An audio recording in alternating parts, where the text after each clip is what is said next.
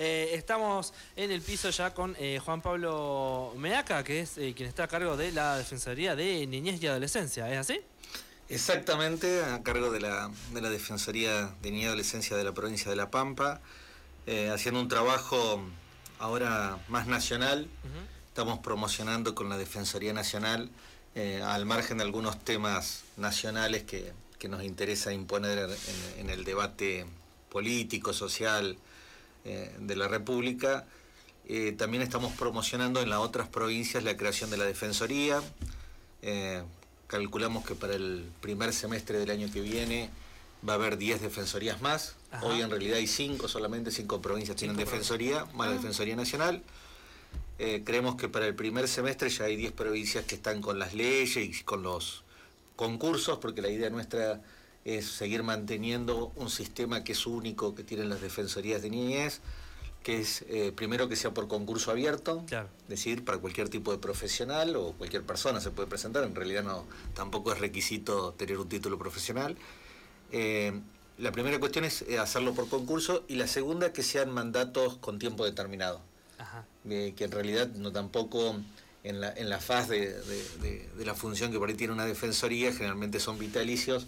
La idea de la Defensoría de Niñez que sea un mandato, la posibilidad de que uno vuelva a concursar, pero tampoco indefinidamente. Es decir, se corta en el primer concurso porque la idea también es que haya una rotación de, de Vos ya renovaste una vez, ¿no? Exactamente, yo rendí acá en la provincia de La Pampa, renové, quiere decir que ahora en tres años más cuando termine, la, idea es que se vaya renovando. Nosotros creemos que, eso le da otra, otra dinámica a las defensorías. Eh, ya hay tres o cuatro defensorías que han, renovado y que hay, hay defensores nuevos. Y más transparencia también. Sí. Y, sobre todo también hay una, una, cuestión de oxigenación de un tema que es eh, muy complejo sostenerlo en mucho tiempo por la, la, situación de vulnerabilidad. Es decir, los temas que uno aborda, llega un momento, la, disciplina de la niñez y la familia en, las áreas que nosotros trabajamos, que es, generalmente está relacionada con la vulneración, eh, tanto los equipos profesionales como, como la gente que tiene, está a cargo de organismos y todo, eh, los procesos que puede estar eh, con la cabeza 100% son limitados en virtud que se producen un montón también de, de cuestiones psicológicas, de cuestiones de, poder estar uno al frente, de tener ganas, es todo un proceso que, implica que este es temporal.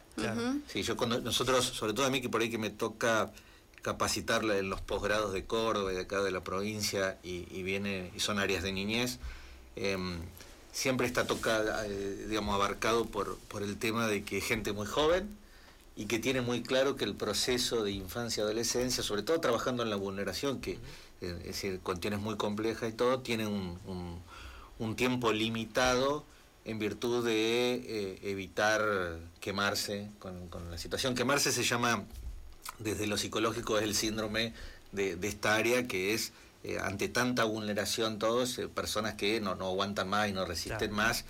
entonces, para evitar toda esta cuestión, se trabaja mucho con esta cuestión de la movilidad, la idea de estar cierto proceso de tiempo. Pasa lo mismo con las áreas de género sobre todo los equipos que están en, la cuestión de violencia, eh, tanto abocarse a una vulneración y a estar con, esas cuestiones, hay un proceso de tiempo que uno lo puede llevar adelante y un proceso de tiempo... Te vas como metiendo en, los casos y te van afectando a vos también. es muy difícil, eh, yo, es una, cuestión que trabajo hace muchos años, capacito en estas cuestiones, doy clases en estas cuestiones, eh, es muy difícil escaparse a la vulneración diaria.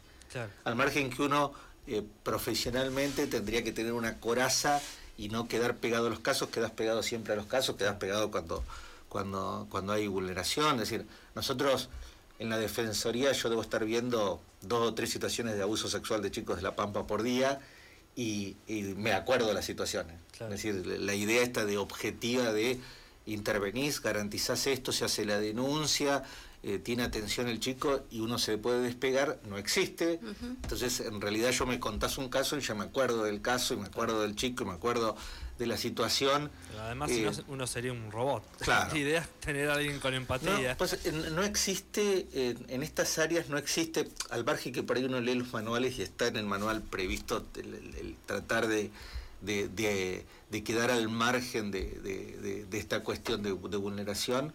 Eh, nosotros ahora que participamos del Congreso Mundial y que hubo especialistas de, todo el mundo, yo me interesaba mucho el, abordaje de los países más nórdicos, que son diferentes por ahí a los latinos, entonces en esta cuestión de la afinidad o el apego a la intervención. Y en realidad les pasa también lo mismo que a nosotros, es decir, eh, uno cuando tiene una situación de vulneración, sea en cuestiones de género, sea en cuestiones de infancia, adolescencia, sea en cuestiones de pueblo originario, sea en discapacidad, es decir, cualquier eh, grupo vulnerable que uno trabaja y que trabaja sobre la vulneración de ese grupo, eh, la cuestión de la empatía, del apego, de la relación que terminás teniendo, es imposible no te quedar al margen de eso y te termina en, cierta medida afectando a la vida personal porque uno va cargando eh, las situaciones que le van generando también angustia, ansiedad.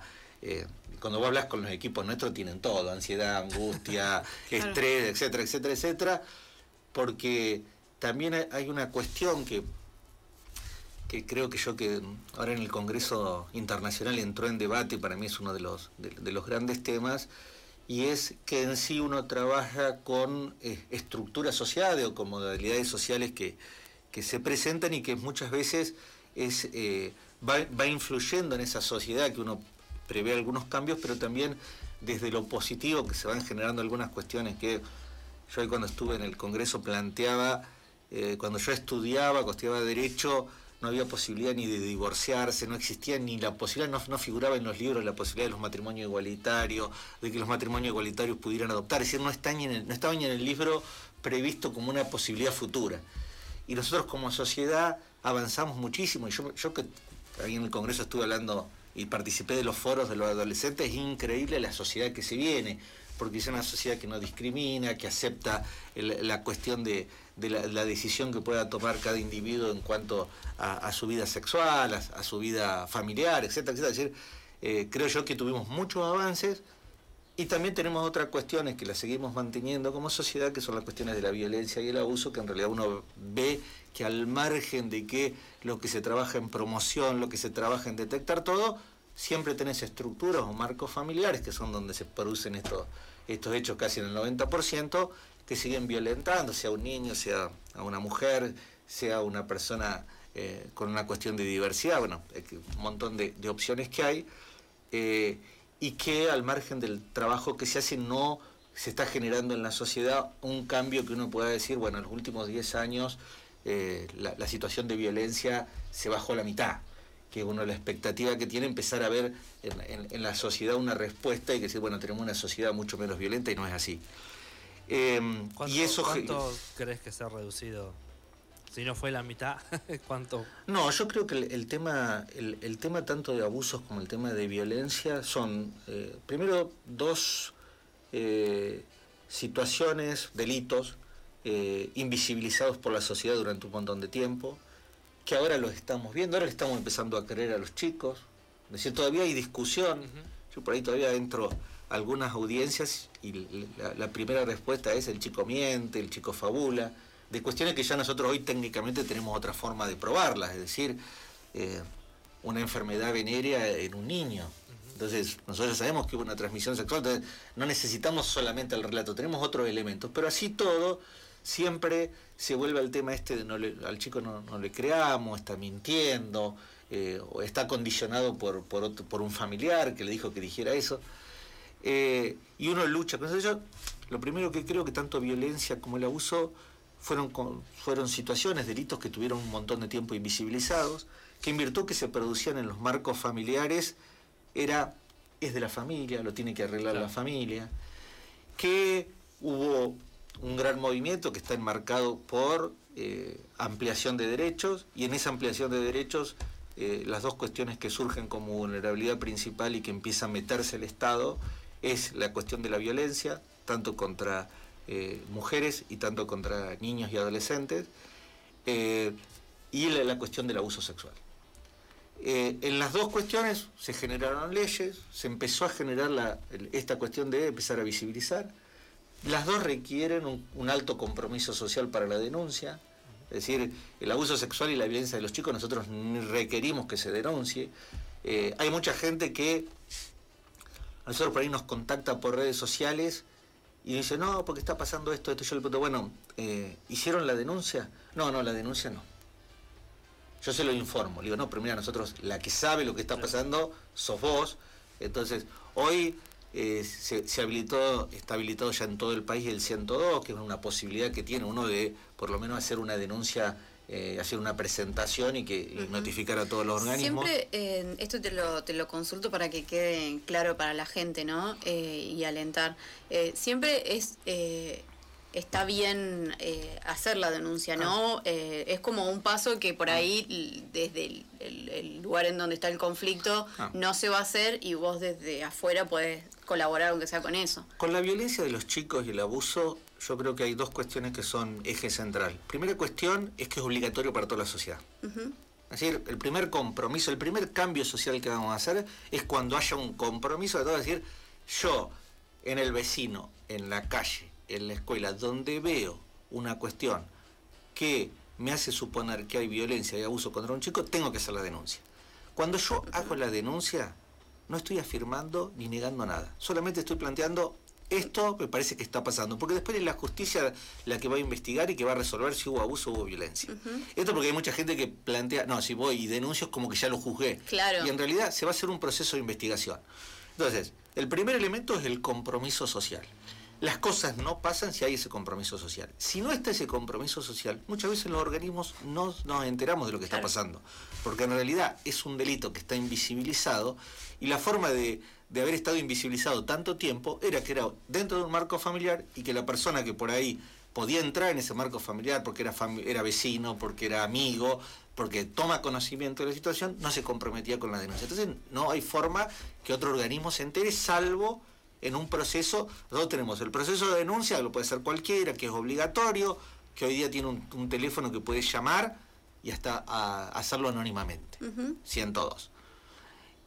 Y otra cuestión que nosotros la, valoramos es cuando el chico puede decir algo.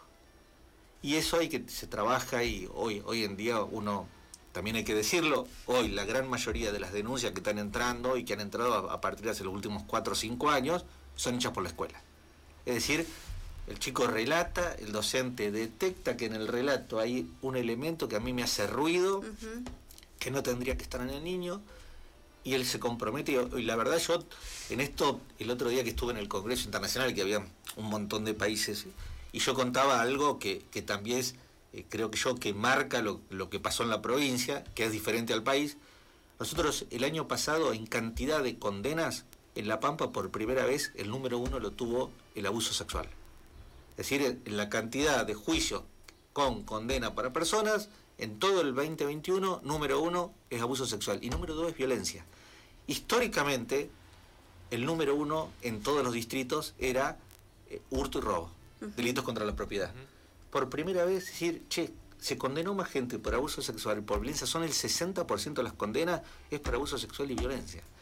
Y esto está marcando dos cuestiones. Primero el compromiso, y entre esos compromisos está el de los docentes y está el de los centros de salud, de denunciar. Hay que seguir trabajando porque también hay, que tener algo claro. De todo lo que se detecta es un número mínimo de lo que pasa. Sí. Nosotros, yo el otro día les comentaba en el congreso este que estuve, que vino una persona a hacerme una entrevista, un estudiante eh, universitario, grande, entonces tuvimos una entrevista de estos temas de violencia, abuso, vulneración, eh, pobreza, marginalidad, transformación social, bueno, un montón de cuestiones que abarcamos en su trabajo final. Y entonces tuvimos eh, tres o cuatro reuniones donde él, necesitaba entrevistarme y yo eh, estuvimos trabajando. Después que terminamos, presenta la tesis, me la trajo para que yo la, mirara, le hiciera unas correcciones, me la trajo después aprobada, todo. esto después que se terminó la confianza y ya no, nos iba a mover más, me dijo, yo cuando fui chico fui abusado. Y lo pude decir a mi pareja a los 40 años. Claro. No lo pude decir nunca cuando fui chico, no lo pudo, nadie lo detectó y, un día cuando me, casé y mi pareja entré en confianza, le, necesité contárselo a ella y, yo cuando estaba ahí en el Congreso decía cuántas situaciones no detectamos, mm. pasan y uno las tiene bloqueadas y en algún momento de la vida, eh, uno no puede bloquear estas cuestiones toda la vida, en algún momento empieza a tener la necesidad de, contarlo, le reflota esa, e, e, vivencia. Eh, entonces, la idea siempre es trabajar con los equipos, eh, tenerlos súper especializados, pero siempre hay un margen de hechos que se nos escapan y se nos escapan porque el lugar donde suceden, en el 90% son los lugares de contención familiar. Entonces por ahí si uno no se quiebra en la familia, el chico no tiene un relato, no hay algún otro indicador, son cuestiones que muchas veces pasan. Entonces también en esto de, del aumento de la denuncia, el aumento de, las situaciones de violencia, yo primero eh, creo que es muy difícil decir, che, teníamos más antes o menos. Antes estaba totalmente invisibilizado, las mujeres iban... Yo tengo una experiencia, antes de ser este, a trabajar en niñez, trabajé muchísimos años en violencia, en el Consejo Provincial de la Mujer de Córdoba.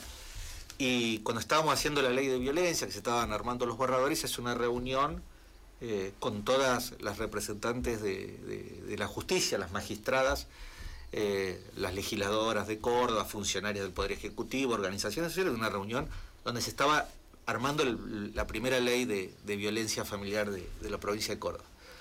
Y el Poder Judicial, cuando se le pregunta, bueno, eh, ¿qué cantidad de causas eh, tienen de, violencia contra las mujeres, dijeron, no tenemos causas de violencia contra las mujeres. No, no, no hay causa, no estaba ni como categoría. Eh, se sanciona en Córdoba la ley eh, de violencia y a los dos años violencia de género era el, segundo, estaba en segundo lugar en cantidad de causas armas. Quiere decir que es muy difícil la valoración en virtud de que si no están los canales, si no están, vos no sabías cuánto estaba pasando y cuánto pasa hoy. Sí, nosotros tenemos referencia, UNICEF hoy plantea que de cinco niños, un niño pasa por situaciones eh, abusivas eh, en la niñez o en la infancia y la adolescencia, que representa el 20% del total de la población, que es un número bestial, de pensar que un chico durante la niñez y adolescencia tuvo una experiencia. Hoy, el gran porcentaje, a mí ahora que me toca recorrer los colegios y hablo con los chicos, es por redes sociales. Es decir, vos hablas con los chicos y un montón de chicos son acosados sexualmente a través de este, ah. este, eh, esta puerta de entrada a la vida privada que tienen, que es el celular. Entonces, eh, adultos con perfiles falsos, pedófilos, pues busca de eh, tener contacto con los chicos, de generar material, rondan en las redes. Entonces vos cuando hablas con los adolescentes, sí, sí, y le preguntas, ¿has sido abordado por un adulto? ¿Has tenido esta situación? Y la mayoría te responde que sí, que ha pasado por una situación así. Entonces hoy el grooming que es, que es la modalidad de acoso sexual de niños por redes sociales, es una variante de una generación que es virtual, es decir, una generación que su vida es virtual. Entonces hay, también en esta cuestión de que hablamos hoy de los profesionales, de las intervenciones del equipo, también la necesidad constante de estar actualizándote y de estar sabiendo la red que habitan los chicos, es decir, TikTok, Instagram, pero los chicos han ido variando de redes sociales y van variando y, el pedófilo que se adapta a ellos también con sus perfiles y sus redes va variando. Em, y, esta cuestión también marca, a mí cuando UNICEF me decía Juan Pablo es uno de cinco, eh, los chicos que, pasan por esta situación, eh, te llega a vos a, la angustia de decir, le está pasando un montón de pibes que no estamos detectando que, pasa esta situación.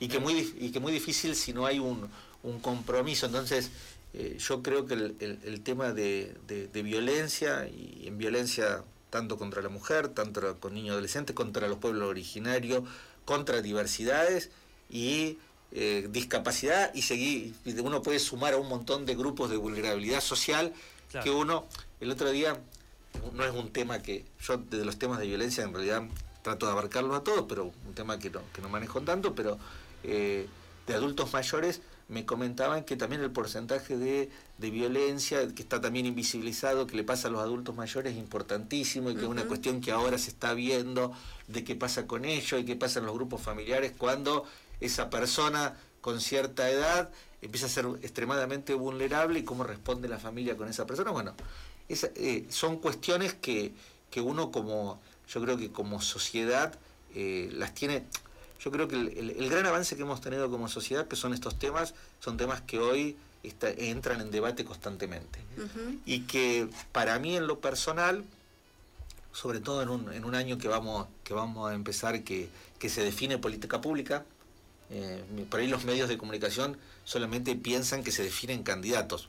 Y a mí en realidad el candidato eh, no, no, me interesa, o, me interesa en el marco de la política pública que hay que discutir. Y la política pública es los recursos que tiene el Estado o la, acción que tiene el Estado, dónde la va a volcar. Y uno, yo manejo ciertos temas que, que son los que me parece que el Estado eh, tiene que hacer más hincapié, que está relacionado con pobreza, con, vivienda, con servicios, con un montón de cuestiones, y entre ellos está la cuestión de la vulnerabilidad y la necesidad de, políticas activas en cuanto a violencia, en cuanto a abuso sexual, etc. Eh, vamos a entrar en, el camino este, y, y, yo creo que la sociedad, pues después también hay un requerimiento de la respuesta cuando pasa una situación grave, bueno, ¿cuál es la respuesta? Y, en, estos momentos que se define política pública son donde la sociedad tiene que decir, bueno, yo estoy preocupado por esto y no estoy preocupado por la seguridad o por, o por las cuestiones macroeconómicas extranjeras de cómo se paga la deuda o cuestiones así. ¿Por qué? Porque cuando se define la política pública en una elección, se define también los recursos del Estado donde van a estar abocados. Entonces, eh, ahora que empieza siempre nosotros... Eh, infancia adolescencia, cuando entran en estos procesos, entramos en, un momento que eh, se discute el presupuesto nuestro y, generalmente vemos que el presupuesto que se destina a, los sistemas de seguridad y los sistemas de control son muchísimo más importantes de lo que se destina a educación, lo que se destina a contención, acompañamiento, a planes sociales para, para atender a las infancias y adolescencias. Y creo que ahí va el, el, creo el gran tema de, del debate. Eh, cuando uno quiere respuestas también tiene que decir, bueno, política pública es esto, es que eh, hay que buscar lugares y priorizar lugares. Eh, yo hoy creo que el gran problema de la República Argentina está enmarcado por la situación de pobreza de los niños adolescentes. el porcentaje es tan alto y ese niño tiene vulnerado absolutamente todos los derechos. marca y cruza toda la República Argentina. Eh, yo el otro día que fui al Congreso Internacional, eh, hay provincias que cuando te lo marcan plantean, bueno, en todas, todas las provincias le está pasando exactamente lo mismo, tenés el 50% de los chicos que están o están en situación de, de indigencia o están en situación de, pobreza, y creo que es el, gran debate, y no el debate después si un chico que tiene todos los derechos vulnerados y tiene 13, 14 o 15 años sale y roba una, una bicicleta o roba un celular. Claro. Eh, creo que el debate es mucho más profundo y está enmarcado porque eh, ya hace muchísimos años que nosotros venimos cayendo e incorporando cada vez más, más niños y, adolescentes a situaciones de, pobreza e indigencia. los últimos ocho años ha habido una caída notable eh, y cada vez se va profundizando más la cantidad de niños y adolescentes que están en, esa situación y estar en esa situación enmarca que están todos los otros derechos vulnerados. Claro. cuando un chico en una situación de pobreza e indigencia eh, claramente está vulnerado el derecho a la educación, a la cultura, al deporte, a la protección, etcétera, etcétera, etcétera. Entonces creo que en el debate va eso y creo que en el debate este tema es un tema que se lo corre. Y se termina debatiendo otras cuestiones como prioritarias en el Estado, que son impuestas por los medios de comunicación, por espacios de poder, eh, que ponen otras cuestiones en el debate de eh, por qué no puedo comprar mis dólares o, por qué eh, no puedo salir de, vacación al exterior o por qué esta cuestión y no se pone en el debate lo más profundo eh, y creo que yo que, lo, más concreto que tenemos que resolver como sociedad que es los chicos, los niños, niñas, adolescentes que están en situación de pobreza e indigencia de resolverlo de una vez por todas. Claro. Estaba tratando de, de sacar la cuenta así de lo que hablaba recién esa estadística de de uno cada cinco a sufrir un abuso, quiere decir que en un curso de 30 pibes, 6 eh, sufrieron un abuso y si le sumas las otras violencias, tenés otros tantos que los violentan por pertenecer a un, pueblo aborigen o una cuestión de género o una cuestión de pobreza y al final sacás la cuenta y todos están violentados. Ah, mira, el, nosotros siempre, la posibilidad, yo creo, yo creo que niñez tiene dos cuestiones. Tiene una de la diaria, que es toda la información, el trabajo que hace uno en el territorio eh, y que va viendo situaciones. Creo, yo del Congreso que estuve ahora, a mí el Congreso hay una cuestión que me permite que es alejarte un poco y empezar a evaluar toda la información que uno tiene con la información que tienen otros, cruzar esa información y tener un detalle eh, más objetivo de lo que, lo que está pasando en el, territorio. En el Congreso, eh, eh, esto que vos planteaste deja ver que, hay provincias que hay un porcentaje altísimo de chicos, por ejemplo, todas las provincias del norte, en cuanto a niños, niñas y adolescentes de comunidades originarias, y se replica del norte al sur del país, de que está en un escalafón mucho más bajo en cuanto a poder reclamar sus derechos que el resto de los niños. Y esta cuestión de los pueblos originarios no se pudo resolver en 100 años que hemos tenido constitución, que hemos tenido leyes, que hemos tenido eh, tratados y que tenemos que tenido legislación que eh, pide que se le garanticen los derechos. Entonces, vos tenés desde Salta hasta Neuquén, nosotros teníamos ahí la representación de los chicos, entonces yo tengo el chico directo. Esto no es lo que salió en el diario, no es lo que dice la radio, sino es el pibe que es Wichi, es el pibe que, es mapuche, eh, que, yo lo pude escuchar directamente, entre ellos, para colmo, no era un, no era una charla con, con el adulto, sino era una charla entre los propios niños adolescentes de todo el país, de todo el mundo, porque había representación de 20 países. Eh, entonces vos lo podés escuchar y, podés, y ahí te das cuenta la situación extrema de vulnerabilidad que hay. Y la, extrema vulnerabilidad que hay de, este porcentaje de la población, que cuando vos vas a, a, nuestra, a nuestros censos, en muchas provincias representa casi el 50-60% de los chicos, eh, aunque eh, después no lo queramos ver. Cuando, cuando ellos te lo plantean de la falta de acceso al agua, de la falta de acceso a una educación que respete su identidad cultural, que lo dice la Constitución Nacional, eso no, no es que, lo, que los pibes están pidiendo un derecho que no está, sino que están pidiendo un derecho que está en la Constitución, eh, y ellos mismos te van marcando que el mismo Estado, por eh, pertenecer a una comunidad originaria, por haber nacido en una comunidad originaria, por estar en una zona de, de comunidad originaria, no solamente que están sus derechos vulnerados, sino que el acceso a, a, pedirlos, a reclamarlos, ellos lo, lo, lo, visibilizan como ser ciudadanos de segunda. Y eso, el, además de escucharlo de ellos directamente, uno después lo contrasta con la realidad.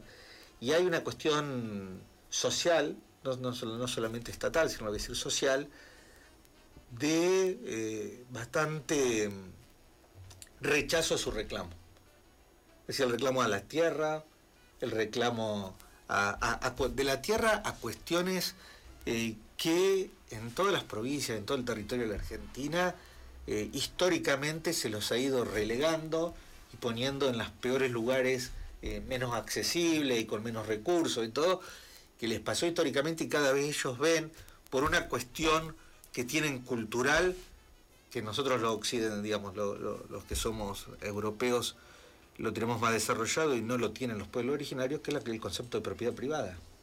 Mm. Entonces, en el concepto de esto, no, no, no, no eh, esto, esta zona es nuestra eh, y nosotros la respetamos y la mantenemos como está y no la modificamos y no hacemos eh, como, como el, occidental por ahí tiene acostumbrado a alambrar, demarcar, identificar, ellos han, han visto que sus tierras cada vez las han ido perdiendo y, pierden derechos en, muchos aspectos. Y cuando quieren reclamar esos derechos, el, chico Wichi de Salta planteaba algo cuando, cuando nosotros eh, exigimos derechos o planteamos eh, cuestiones con el agua, con la tierra, con, el ambiente, con los animales, nos tratan como extranjeros. Nos tratan como extranjeros en la República Argentina y le pasa a todas las comunidades originarias el, primer eh, ataque que hay a los niños, adolescentes de comunidades originarias es, eh, ustedes son extranjeros en, la propia tierra. Claro. Eh, entonces, en esto que vos planteás, y, yo, y yo creo que hay un tema, nosotros antes del, del, del Congreso Internacional en Córdoba, estuvimos participando en Buenos Aires de el, la observación que va a hacer Naciones Unidas, el Comité de los Derechos del Niño, sobre cambio climático y ambiente, que es el tema de los niños adolescentes. Voy decir, al margen de, la cuestión de vulneración que por ahí surge, cuando vas a los foros de, los adolescentes y de los chicos, el tema que a ellos les interesa es el cuidado del agua, el cuidado del ambiente, la sobreexplotación, eh, la cuestión de cambio climático, eh, bueno, todos los temas. Nosotros, bueno, cuando, cuando estuvimos participando eh, con ellos, sobre todo nosotros acá en Buenos Aires nos tocó la región, la región americana, latinoamericana, el planteo eh, planteo hoy del pibe eh, está, está relacionado con, no solamente con qué sociedad le estamos dejando, sino eh, con, qué ambiente se están quedando. Y, y, esta cuestión del ambiente, que hace 20 años cuando uno discutía, a uno le parecía algo medio superfluo, algo medio de, de, occidente europeo, Hoy, cuando vos escuchás a los pibes, no tenemos acceso al agua, los ríos se secan, eh, no corren mal los ríos, hay deforestación absoluta en, provincia que no quedó un solo árbol, entonces antes hacía 30 grados y hace 48 horas. Em, te van empezando a plantear temas, la contaminación, la contaminación de los ríos, que si agarras el Paraná le sacas un poco de agua, le, hacen le hacen un análisis y tiene, está lleno de insecticida, herbicida. Y, entonces, esos son los temas que, ellos plantean y ellos en el marco de lo, de lo que vos me contabas, ellos se ven cruzados por eh, la cuestión de la violencia física. La, violencia física, el tema de algo que desterró nuestro, la reforma del Código Civil, que fue la cachetadita eh, viste, de, bueno, yo, yo disciplino con la cachetera que está permitida. El Código Civil prohibió cualquier tipo de situación de violencia, sea desde lo físico oral para la crianza de los chicos. Sí, sí, sí. Esto, para muchos dicen, no, no, es un correctivo. Sí, sí, la, la, ojota de mamá a mí me dejó así. No, la ojota de mamá nunca te dejó así. Vos sos lo que sos por el amor, el cariño y la protección de mamá. Entonces hay que desterrar que los correctivos eh, de violencia física, los correctivos de violencia psicológica, los, cualquier de esos correctivos producen algo positivo en el ser humano. Eso está, pero comprobado de los científicos, desde la psicología, de la psiquiatría, que todos esos correctivos lo único que hacen es que esa persona lo, lo siga, lo siga aplicando con sus hijos, con su mujer, etcétera, etcétera. Entonces los chicos marcan eso, marcan la cuestión de, del acoso sexual. Las adolescentes mujeres, es impresionante cuando, cuando uno las escucha, de eh, cómo están condicionadas, cómo se visten, a dónde salen, a qué lugares van, con quién van en compañía, todo. Es decir, eh, cuando uno escucha que un adolescente no puede salir eh, porque si se viste así va a ser acosada por la calle o va a ser acosada o le van a decir guarangada. Es decir, hay una cuestión social que ellos la están planteando y que uno después cuando la analiza en, la diaria de lo que está pasando comprueba que es real. Yo, al margen de esa situación, creo que en ellos hay una construcción que van a tener como sociedad, que hay algunos elementos que lo van a tener que trabajar, pero que hay algo, eh, digamos, algo que se, está transformando, que se está gestando, eh, y que a largo plazo en, la sociedad de ellos eh, va a estar mm, en cierta medida garantizado. Sí, hay otra cuestión que es responsabilidad nuestra, y que es el, modelo de sociedad que, les queremos dejar o que les queremos brindar, eh, que eso sobre todo tiene que estar marcado por, la cuestión de, eliminar las cuestiones de, violencia y, eliminar eh, cualquier eh, elemento que, los pueda vulnerar, porque la idea concreta es trabajar en una sociedad que sea más justa, más solidaria y que esté libre de violencia. Juan, em, ¿cómo puede contactarse cualquier persona con la Defensoría? Eh, hoy mencionamos, eh, repetimos, el 102 es una herramienta. 102 es una línea de la provincia, en realidad. El, 102 como línea para, cualquier oyente tiene una ventaja y es que está atendido por profesionales. Y está atendido por profesionales, arrancan a las 6 de la mañana hasta las 12 de la noche y entre las 12 y las 6 también te atienden profesionales que son de la unidad funcional. Es decir, es una línea eh, enteramente eh, que va a haber eh, operadores y va a haber profesionales, 24, digamos casi 24 horas está, donde uno puede llamar para, primero pueden llamar los niños adolescentes, es una línea para niños adolescentes, primer tema. Segundo tema, pueden llamar los adultos también, dudas, consultas, eh, preocupaciones, información, querer hacer la denuncia, todos los elementos de eso es una línea que se lo va a contener, acompañar, eh, es, el tema de la 102. Después, eh, nosotros como Defensoría, redes sociales, uno pone Defensoría de la Pampa, le salen nuestros celulares, nuestros fijos, contestamos por redes sociales todo, que también es, la forma que se comunican los chicos.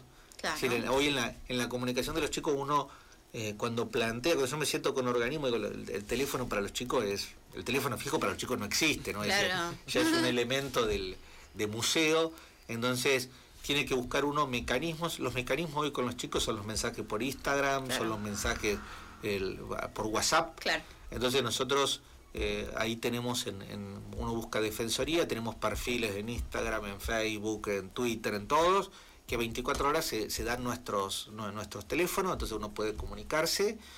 Eh, Alcina 245, acá en Santa Rosa. Hoy estuvimos atendiendo en tres lugares a la vez, estamos en 25 de mayo, estamos en Pico, entonces eh, como que el equipo nuestro va recorriendo toda la provincia, porque otra de las cuestiones que se habla siempre y estamos tratando de nosotros de reformar es que los chicos plantean que siempre muchas veces los organismos están en las capitales y cuando uno va a los, a los interiores no están. Entonces, bueno, la idea, nosotros estamos todas las semanas saliendo por lo menos a tres o cuatro lugares y, y, nos juntamos con, la, con, los, con los equipos técnicos, con la escuela, con todo para ver también la, la situación y aprovechamos también cuando hay consulta o cuando hay eh, niños o una familia que quiera hablar. Es importante saber eh, nosotros ya hace tres años que nos ocupamos de la adecuación de la documentación de los chicos que se autoperciben con un sexo diferente al que están anotados. Hoy es un trámite 100% administrativo, como lo garantiza la ley de identidad de género. Eh, hemos, la verdad, hemos acompañado a un montón de pibes que han hecho la modificación. Eh, a los oyentes también se comunican con nosotros. Nosotros es todo un proceso que, acompañamos al pibe para hacer la modificación de toda su documentación, la, modificación de los boletines. Bueno, inmediatamente cuando se modifica el acta de nacimiento le hacemos la modificación de, todo papel para que figure la identidad con la que él se autopercibe. Em, y denuncias, presentaciones también, digamos, eh, hoy al margen de que por ahí me nos abocamos también al tema de promoción, es verdad que la situación de vulnerabilidad que hay nos implica abocar muchísimo tiempo a atender familias y atender chicos que vienen con algunas consultas y nosotros eh, nos encargamos de esto que, la sociedad también es un compromiso que tiene que asumir de tener un dato, es presentarse y hacer la denuncia. O sea que, hay que remarcar esto ah. de el compromiso de cada uno de nosotros de, de, hacer la denuncia, por lo menos es un llamado en alerta eh, que queda además la denuncia. Romper con esa idea de que lo privado claro. queda casa, ¿no? Claro. es público. Yo, yo vos sabés que creo que La Pampa del último año ha tenido un cimbronazo con, con el tema eh, y, creo que se empezó a ver que, que tiene que haber un compromiso social. Es decir, eh, el que va por la calle, el vecino, el familiar, el de la escuela, todos tienen que haber eh, abierto los ojos. Cuando uno denuncia, no está diciendo nada más que observó algo que le pareció raro. Yo se lo quiero dejar claro. Mucha gente piensa, denuncié es como, ah, yo lo condené. No, vos no lo condenaste. Eso se va a encargar la justicia de investigar, va a tener la posibilidad de tener un defensor la otra parte, de justificar y de aportar pruebas. Es decir, bueno, vos lo único que hiciste es que observaste algo, el chico te dijo algo, te pareció algo raro te comprometiste e hiciste la denuncia. Eso es lo que cambia la realidad. Y eso es lo que le va a salvar la, vida a un montón de pibes. Como yo dije, entran por día dos o tres denuncias de abuso. Entonces hay un montón de chicos que en virtud de esas denuncias nosotros podemos sacarlos de un marco familiar, pasárselo a una abuela, que se vayan con una tía, que vayan con otro referente, sacarlos de un marco de violencia. Muchas veces gran porcentaje uno termina corroborando, otras veces a lo mejor no es así, pero se hizo todo, se mandó un equipo técnico, se valoró todo, uno queda con la certeza de que esto que se denunció o esto que se presentó, se hizo toda la, intervención profesional y podés tener elementos o no. Yo creo que ese compromiso es el que marca la realidad, eh, ese compromiso es el que va a hacer que, la sociedad se vaya modificando y es lo que nos permite a todos eh, tener información de cuestiones, mira, está pasando esto con un chico, bueno, yo me comprometí en la denuncia. Perfecto. Juan, ¿y Dana, da abasto la justicia para cubrir todo eso o crees que falta velocidad? Yo, mira, creo que, hay un tema eh, en, esto. Primero, eh, con los chicos, la investigación con los chicos es bastante compleja porque uno tiene que ir respetando, no es como un adulto que lo puede hacer declarar mañana, va, declara, me pasó esto. El, el chico uno tiene que ir preparando el tema, tiene que ver si el chico está en, realidad en condiciones de hablar y, psicológicamente preparado para decirlo, entonces lleva un tiempo más. Em, igual creo que en estos temas se viene, eh, la, justicia está pidiendo una reforma en, su estructura, y no referida solamente a, familia y niñez, que es el tema mío, creo que eh, hay un reclamo es uno de los poderes que, tiene 100 años y en 100 años ha sido igual y, que hay un reclamo de eh, buscar otras dinámicas. Eh, por ejemplo, acá en, los juzgados de familia en La Pampa se, está dando, eh, no porque una, haya una reforma de leyes, sino por la realidad misma. Nosotros en realidad con los jueces hoy tenemos una dinámica que hace 20 años era imposible. Y, si esa dinámica se empezó a dar porque la realidad lo llevó a esos lugares, y que hay que resolver un montón de problemas, y ya con el expediente y el papel no alcanza porque el, problema lo tenés hoy, y, yo, la respuesta es decir, eh, yo cuando estaba llegando acá, em, me notifican de una familia en situación de calle, yo lo tengo que resolver hoy, no puedo decir, che, llevo el escrito mañana y vemos, no, no, hay cuestiones que la misma dinámica de la, de la situación te implica una cuestión de 24 horas y de dar resoluciones. Y creo que los juzgados de familia acá les pasó que esa, esa misma realidad los llevó a empezar, che, estamos haciendo modificaciones aún con, una ley que no prevé estas dinámicas familiares. Hay dinámicas familiares que se, que, se hicieron que no están en la ley. Por ejemplo, hoy acá hay niños que tienen dos padres. Tienen una madre y dos padres. ¿Por qué? Porque el padre, el, padre afín, tienen un padre biológico que se hizo cargo, pero también tienen un padre afín que el nuevo, la nueva pareja de la madre también lo crió y él los reconoce a los dos como padres. Eh, y la justicia se adaptó a eso, pero no porque esté en la ley, sino se adaptó a eso por la misma realidad, porque el pibe le fue y le dijo, estos son mis dos papás, y yo los quiero a los dos como padre, y los dos vienen a mi cumpleaños, y los dos me cuidan, y, son los dos padres. Eh, el día que lo ordenó la jueza, cuando hubo que ir al registro civil, había un problema, porque el casillero de padre es uno. ¿Cómo hacemos? ¿Viste? Ponerlo al costado. Bueno, es la realidad. Hay una realidad eh, que, que le implica a la justicia que va a tener que hacer una reforma grande, porque hay un montón de cuestiones que se están resolviendo. Eh, acá, por ejemplo, en la provincia, con las adopciones de matrimonio igualitario, se han producido cosas bellas, cosas lindas ya de chicos que ya tienen 5 o 6 años en un matrimonio igualitario, que lo está criando, que los adoptó, que... que entonces, el código civil, yo ahora que, me toca dar clases, yo le decía a los chicos, yo el código civil que tenía y los libros que había de familia en la época mía, tenían la estructura clásica de familia. Y si no tenía un padre, una madre, era el bicho raro del colegio, de la sociedad. Y hoy, la dinámica que hay, la familia es un afecto, es decir, no hay una estructura, hay un afecto. Puede ser tu abuelo, pueden ser tus tíos, puedes tener dos mamás, dos papás, dos papás y una mamá. Es decir, hay tantas modalidades eh, porque la sociedad lo receptó. Claro.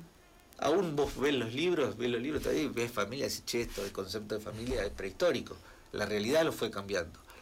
Yo creo que eso está llevando las nuevas realidades, las cuestiones más dinámicas de la sociedad, creo que llevan a, una modificación que tiene que haber en, la justicia, sobre todo en la parte que les queda, porque también hay una cuestión que ya, ya ha pasado a órgano administrativo, pero hay una parte que sí que les queda a ellos, de competencia, que eh, este, estas dinámicas nuevas, porque también hay que decirlo, nosotros tenemos acá eh, poderes judiciales que han que dan en adopción chicos a matrimonio igualitario, que van receptando todas estas cuestiones modernas, pero que, que el, que implica, creo que yo, una actualización y una reforma de, todo el, cómo se administra justicia que, tiene que ser eh, mucho más dinámico.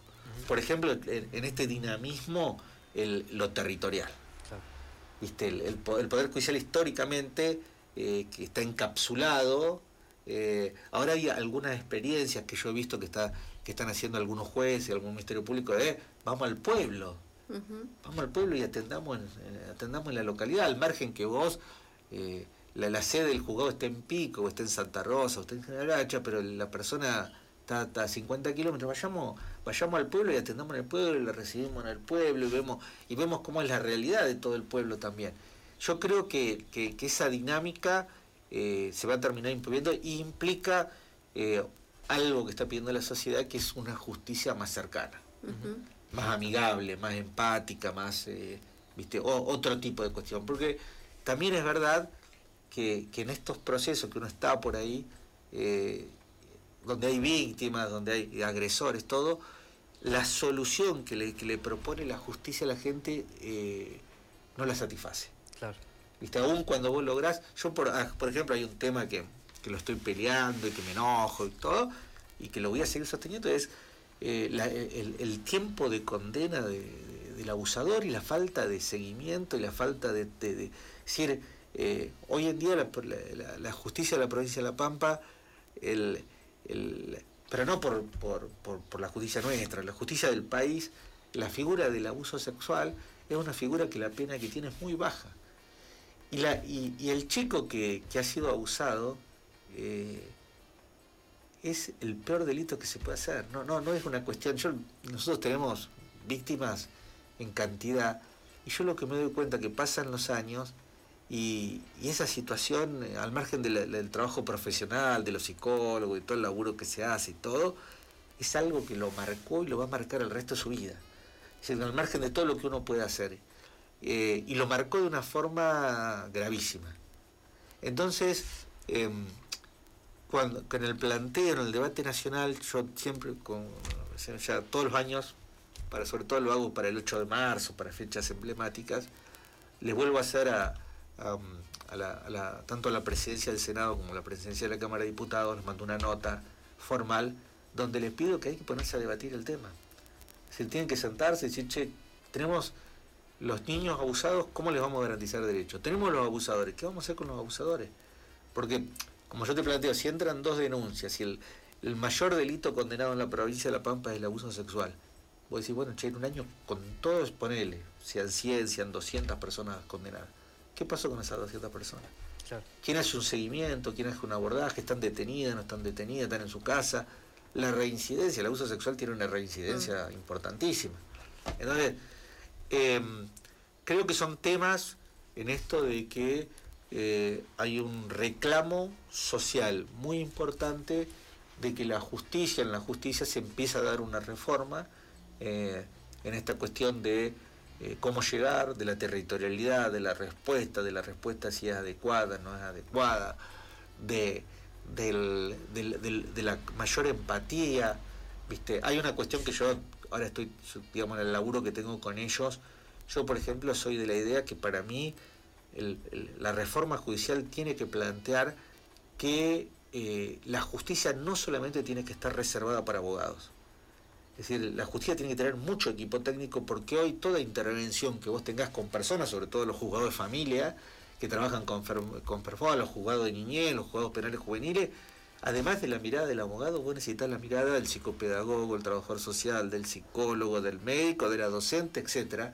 Y cuando llegás a la justicia son todos abogados. Entonces, una de, las limitaciones que tiene la justicia es la, falta de, otra mirada profesional eh, eh, que le permita otras realidades, ver otras realidades. La trabajadora social es fundamental. Yo, la, psicóloga la trabajadora social, la psicopedagoga, hay la docente, es decir, la docente que te llama, la docente está con el pibe todos los días. Yo cuando, cuando me llega una, situación, lo primero que pregunto, ¿qué escuela va? Tanto. Y hablo con la docente. Digo, ¿qué viste vos? ¿Qué te pareció? ¿Cómo funciona la familia? La familia te viene, te habla. ¿Qué te pareció el padre, la madre, la abuela?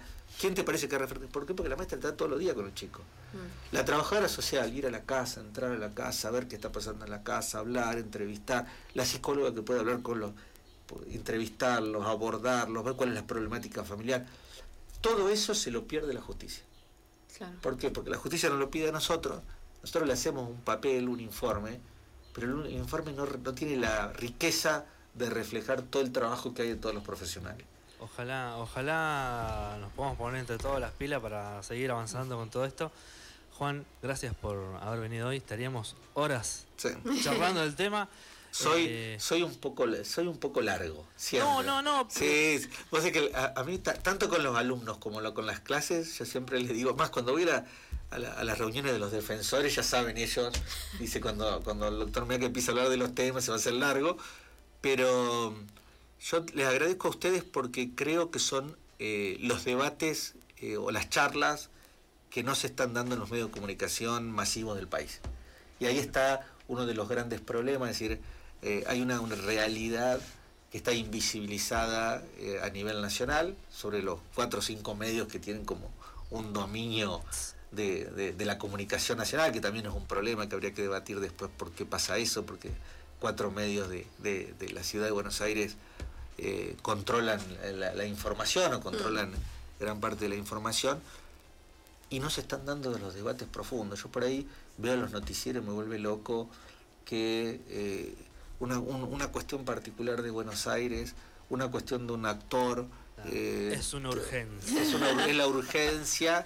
¿viste? Yo otro día cuando fui a Buenos Aires y, estaba, estaba, en el, estaba el Comité de los Derechos al Niño, estaban todos los responsables del comité, les decía, eh, yo no voy mucho a Buenos Aires, voy solamente cuando hay una cuestión así medio compleja, entonces por ahí pasan dos, tres años y no voy, o cuatro años y no voy.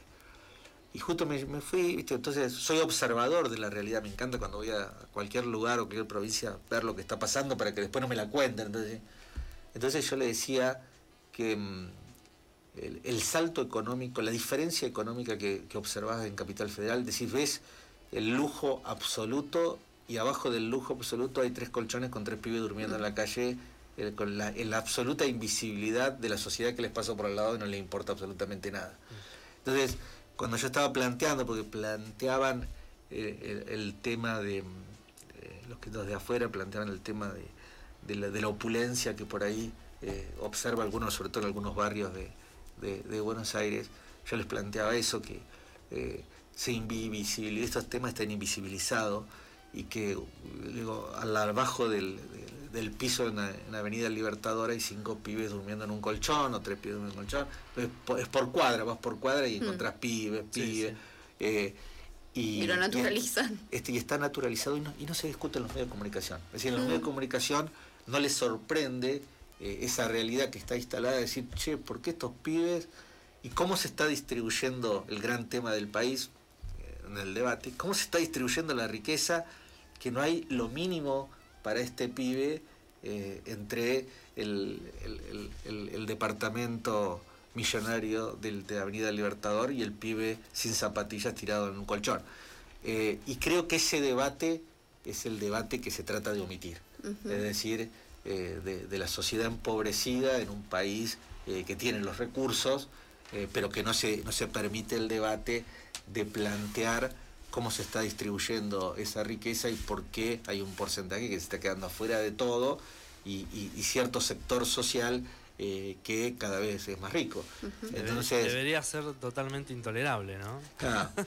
pero bueno, yo creo que el, tema, uno de los grandes temas de que eso sea tolerable es, cómo se logra invisibilizar en, ciertos medios de comunicación o que se presenta una pobreza maquillada y, no la, la pobreza brutal que uno ve. Y cómo la sociedad empieza...